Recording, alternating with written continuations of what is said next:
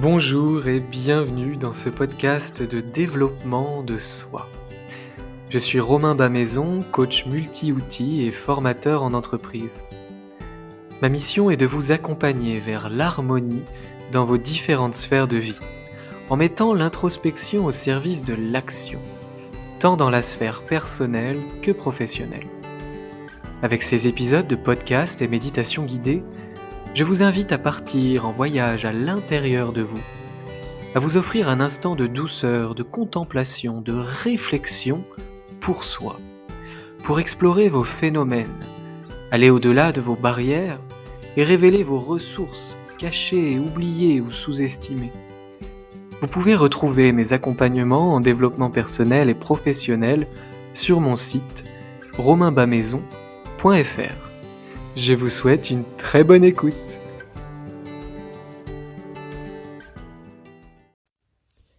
Qu'est-ce que les biais cognitifs?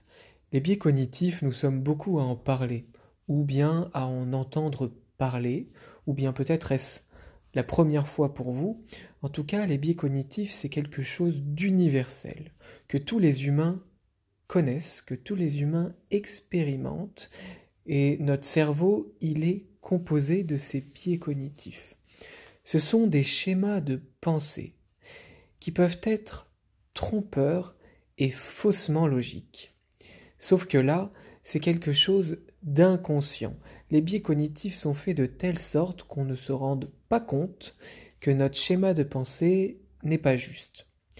En fait, notre cerveau prend des habitudes pour qu'il puisse prendre des décisions rapidement lorsqu'il y a beaucoup d'informations à croiser et lorsque le temps est compté. Notre cerveau, tout au long de notre vécu, il emmagasine les informations, il les interconnecte avec des émotions, des sentiments, des sensations, pour qu'ensuite, au fur et à mesure de notre vie, on puisse anticiper, pour qu'il puisse répondre plus rapidement à euh, des expériences. Sauf que le cerveau, via ses biais cognitifs, ne tient pas compte de tous les éléments. Et parfois, les biais cognitifs nous amènent à un jugement ou bien un autre état de pensée qui n'est pas forcément adapté à la situation, à la réalité du moment présent. En réalité, pour passer à l'action ou pour donner un sens à un événement, le cerveau utilise toujours ses croyances subjectives inconscientes. Il va piocher dans ses souvenirs, dans cette mémoire et dans ces liens qui ont été faits. Ce mécanisme, il est systématique. Euh, il se concrétise et il se conceptualise quasiment dans tous les domaines de nos vies, quasiment euh, dans tous nos états de pensée, mais en être conscient, prendre conscience de ces mécanismes, c'est déjà pouvoir retrouver son libre, son libre arbitre. Donc j'ai envie de dire, ouf, tout va bien, c'est quelque chose d'universel, tous les humains sont touchés par les biais cognitifs et on a le pouvoir, en en prenant conscience et en les observant, de reprendre notre libre arbitre, notre liberté de jugement. Encore, j'ai envie de dire. Donc c'est des phénomènes qui sont automatiques, incontrôlables, des associations d'idées, de souvenirs, d'émotions, etc. Pour le cerveau, c'est une vision complètement cohérente, mais, mais en fait biaisée par rapport à la réalité. Remarquez, par exemple, comment une nouvelle personne que vous rencontrez, qui a un air de quelqu'un que vous avez apprécié, votre meilleur ami d'enfance avec des super souvenirs, etc. Cette personne-là, elle va tout de suite bénéficier instinctivement d'un jugement plutôt positif, euh, de confiance, euh, quelque chose de sympathique. A contrario, une personne qu'on rencontre vraiment pour la première fois, le premier instant, si elle a des airs d'une personne avec qui on a eu des querelles, quelqu'un qui nous a euh, euh, fait du mal ou, qu'on n'a pas apprécié, avec des souvenirs négatifs, eh bien cette personne, on peut avoir euh, un jugement un peu hâtif ou en tout cas s'en méfier sans le vouloir. On va pas être pareil qu'avec une personne qui éveille en nous un souvenir positif ou qui nous fait penser à quelqu'un euh, qu'on aime.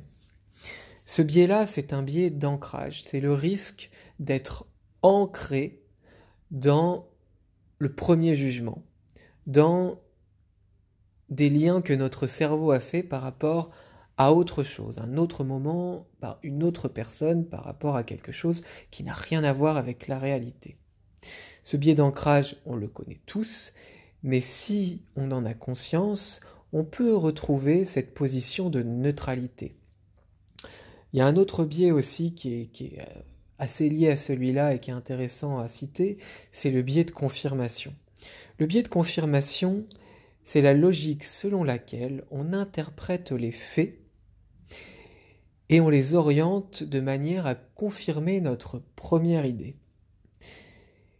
Combien on est, et si ce n'est pas tous, à interpréter les faits pour leur donner du sens de manière à ce que ça serve notre première idée.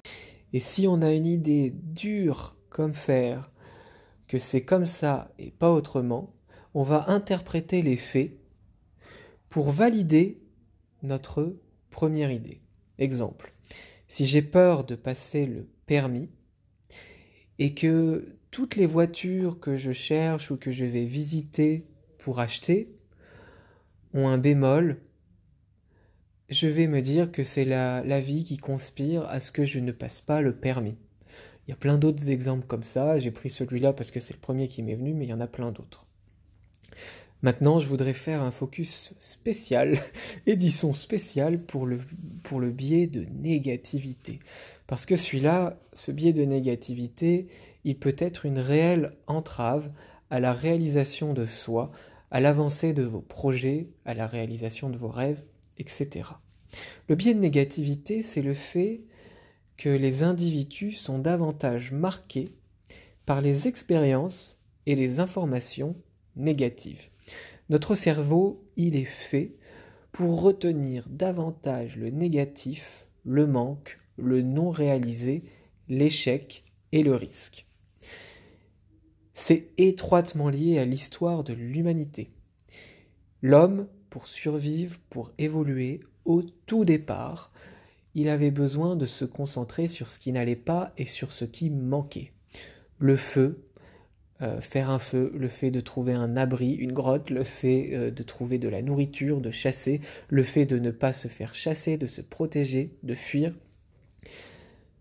Le cerveau a fait en sorte, et ça c'est commun pour tous les humains sur cette terre, le cerveau est fait de telle sorte qu'on se concentre davantage sur le négatif que sur le positif. À l'inverse, enfin, je ne sais pas si c'est l'inverse, mais dans le, même, dans le même esprit, les biais de négativité font qu'en fait, on s'habitue au positif. On le vulgarise, on, euh, on le savoure moins, on le fête moins, ça nous procure, au fur et à mesure, les expériences positives nous procurent de moins en moins d'émotions positives. Instinctivement, le biais de négativité, il est fait comme ça. On s'habitue aux réussites, on s'habitue au confort, on s'habitue euh, aux victoires, aux belles expériences, etc. En prendre conscience, c'est déjà pouvoir reprendre le lead. Il faut savoir que le rapport pour une émotion ou une pensée positive et une émotion ou une pensée négative est de 1 à 5. C'est-à-dire que pour une expérience positive, le cerveau retient en moyenne 5 expériences négatives. C'est-à-dire que si vous vivez 10 expériences, qu'il y en a 5 positives, 5 négatives, le cerveau va retenir une positive et 5 négatives. Alors que vous avez vécu à la base autant d'expériences positives que d'expériences négatives, puisque 5 expériences positives et 5 expériences négatives. Voilà, c'est pas juste, mais le cerveau, il est fait comme ça. Qu'est-ce qu'on peut faire pour euh, valoriser ce positif Déjà, la première chose, c'est de euh, effectivement euh, multiplier les expériences positives. Ça peut être des choses extrêmement simples. Ça peut être euh, le fait de réussir à sourire si on a envie d'être rayonnant dans la journée. Félicitez-vous d'être la personne que vous avez envie d'être. C'est déjà magnifique. Euh, ça peut être le fait de faire, euh, par exemple, si on est manager, euh, de faire un brief chaque matin et de le faire correctement. Le premier qu'on va faire, on va trouver ça génial, et puis ensuite on s'habitue, on se félicite plus. Si félicitez-vous de chaque mission qui est bien faite. C'est pas parce qu'on la refait bien qu'il faut oublier qu'on l'a bien fait. Donc valoriser ces petites expériences positives, ça peut être des choses toutes simples, ça peut être votre café du matin, ça peut être votre repas du soir, ça peut être euh, un câlin que vous avez fait à votre meilleur ami, ça peut être, euh, je sais pas, n'importe quoi. Toutes les expériences positives, il faut vraiment prendre l'habitude de les identifier et de les célébrer. Maintenant, j'ai envie de vous donner cinq clés pour travailler ces biais de négativité. Première chose, c'est d'être doux avec soi-même. Soyez sympa avec vous. Ne soyez pas masochiste, ne soyez pas un tyran.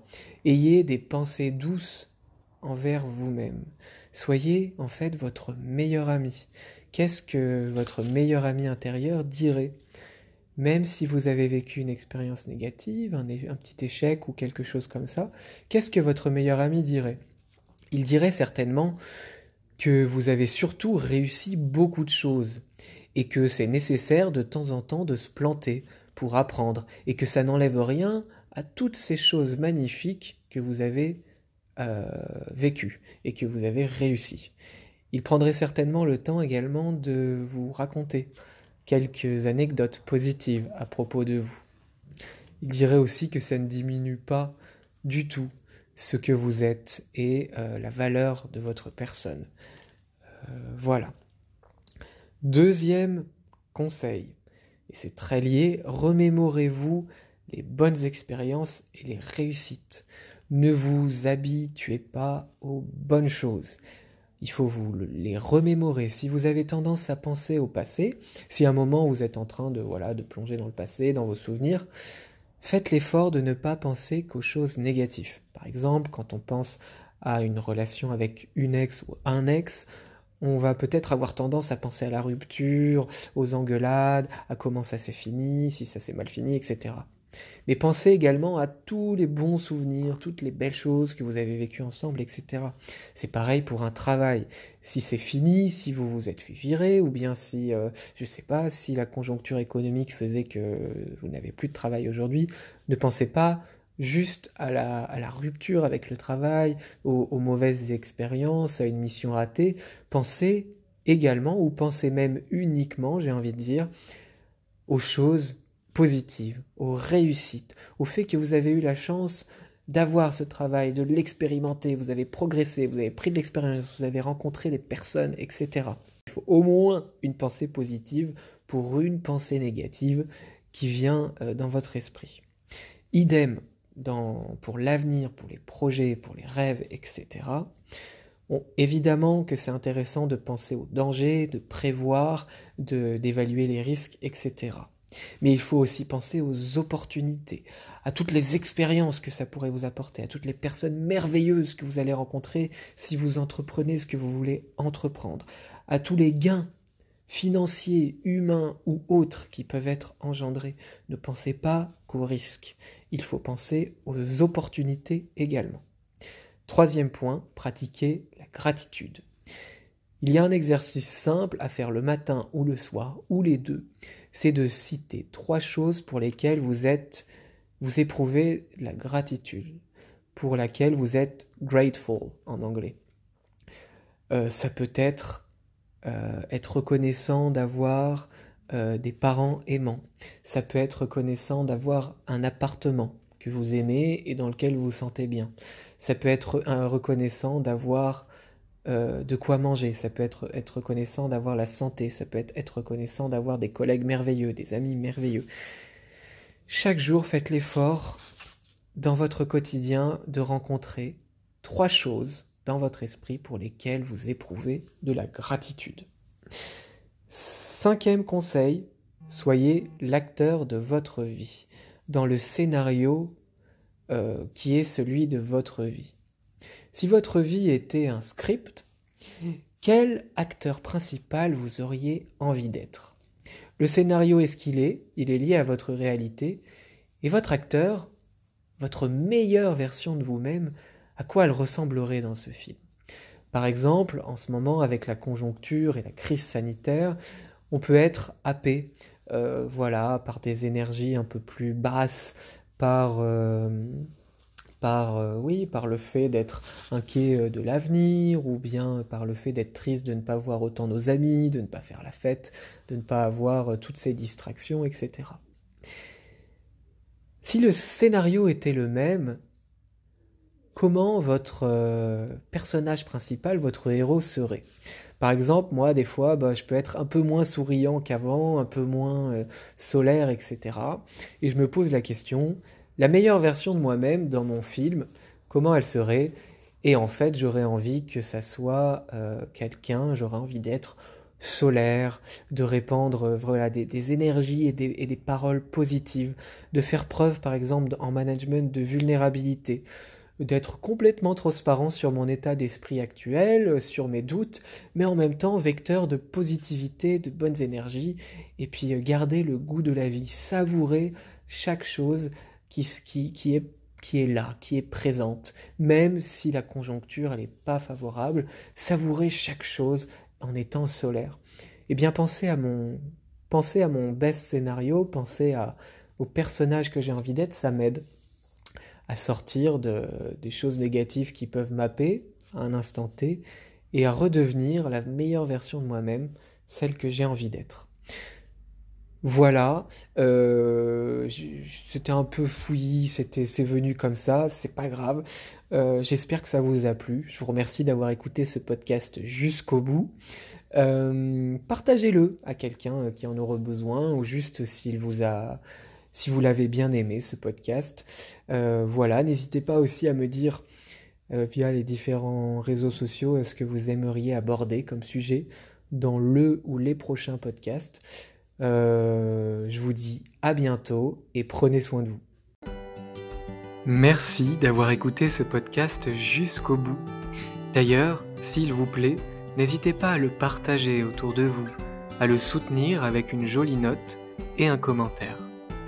Si vous souhaitez en savoir plus sur les accompagnements, que ce soit dans une démarche personnelle ou professionnelle, je vous invite à me contacter pour un entretien gratuit et sans engagement en cliquant sur le lien dans la description de ce podcast. À tout bientôt!